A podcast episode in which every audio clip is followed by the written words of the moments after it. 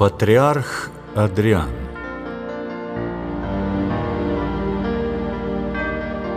Последний перед более чем трехсотлетним перерывом русский патриарх Адриан был человеком удивительной душевной чистоты и преданности идеям Святой Руси.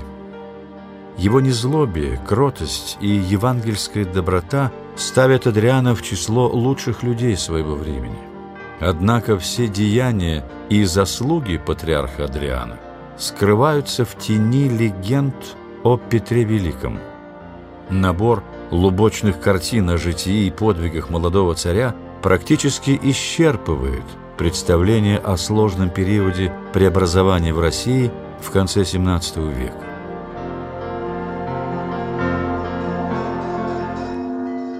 О жизни патриарха Адриана до пострижения в монашество не сохранилось никаких сведений. Известность он получил, будучи уже архимандритом столичного чудового монастыря. За несколько лет своего настоятельства Адриан сумел построить три новых каменных храма и обновить все старые монастырские постройки. Кроме этого, он ввел в кремлевской обители строгие дисциплинарные правила. Три дня в неделю ворота монастыря закрывались для посетителей и паломников, а во время богослужений мужчины стояли отдельно от женщин, для чего специально были устроены отдельные входы.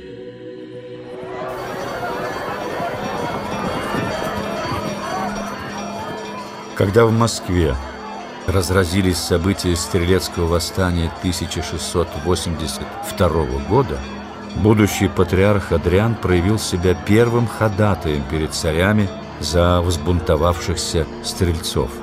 Его роль связного между скрывавшимся в Троице Сергиевом монастыре царским двором и оставшимся в своей резиденции патриархом послужила к умиротворению в русском государстве.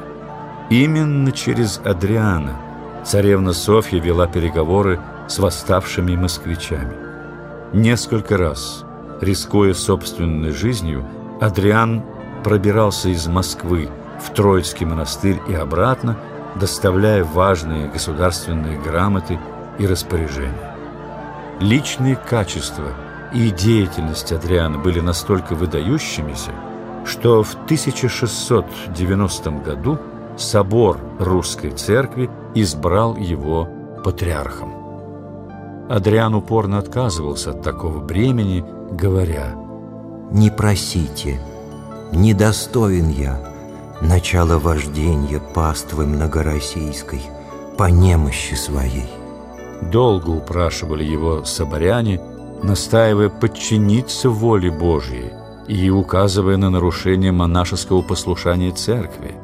О, едва умолили. Облегченно замечает один из свидетелей этого события, когда было, наконец, получено согласие Адриана.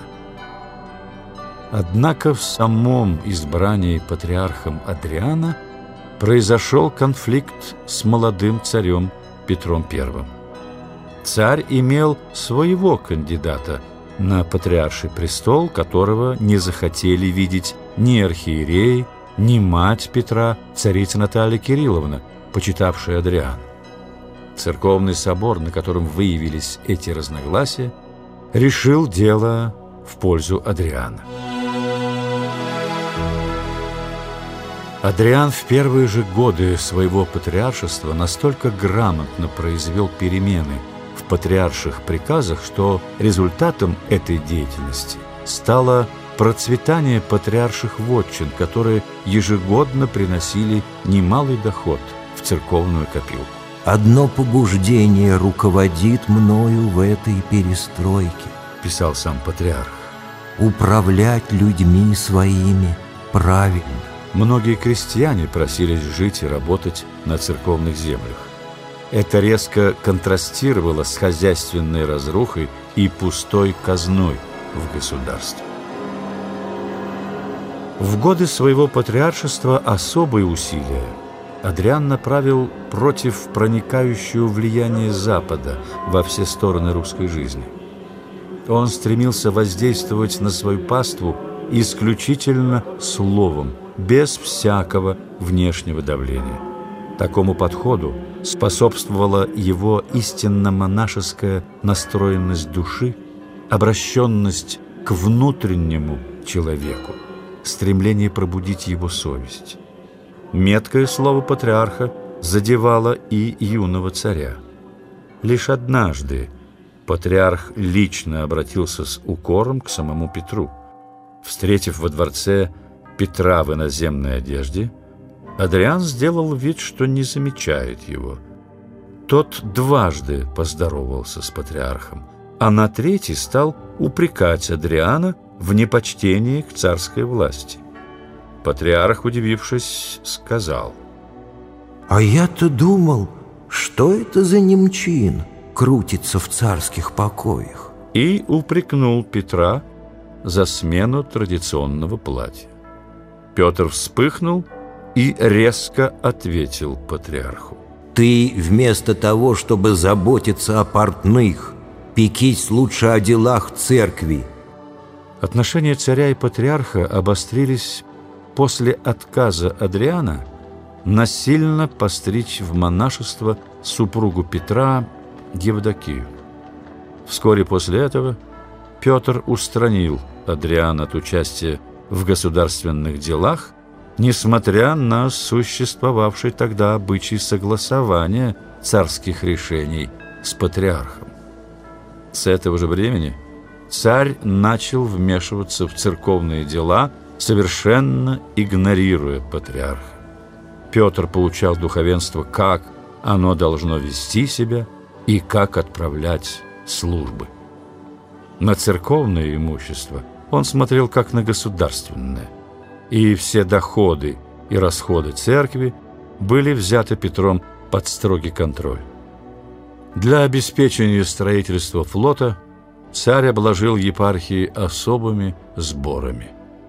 Эти действия привели к полному упадку церковного и монастырского хозяйства.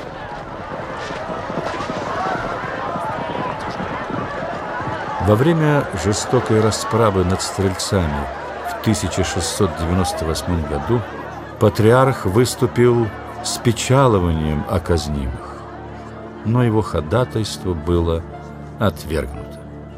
Вместо милосердия оно вызвало только вспышку царского гнева. Петр бранно выругал и прогнал патриарха, пришедшего к нему с Владимирской иконой Богородицы а казни только умножились. От этой скорби о людях патриарха Адриана разбил паралич. Будучи не в силах противиться произволу светской власти, Адриан противопоставил беззаконным разорителям слово истины. Его завещание подобно воздыханию, которое исторгается из самой глубины души, православной России, вспоминающей свое недавнее прошлое. В октябре 1700 года болезнь усилилась, и патриарх Адриан скончался. Царь не пожелал присутствовать на погребении первосвятителя.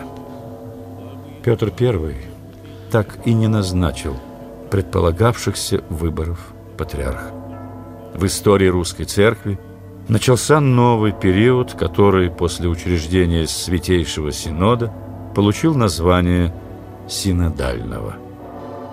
Ликвидация патриаршества означала устранение из жизни государства важного центра власти, что оказало влияние не только на церковную жизнь, но и на последующее развитие всей страны.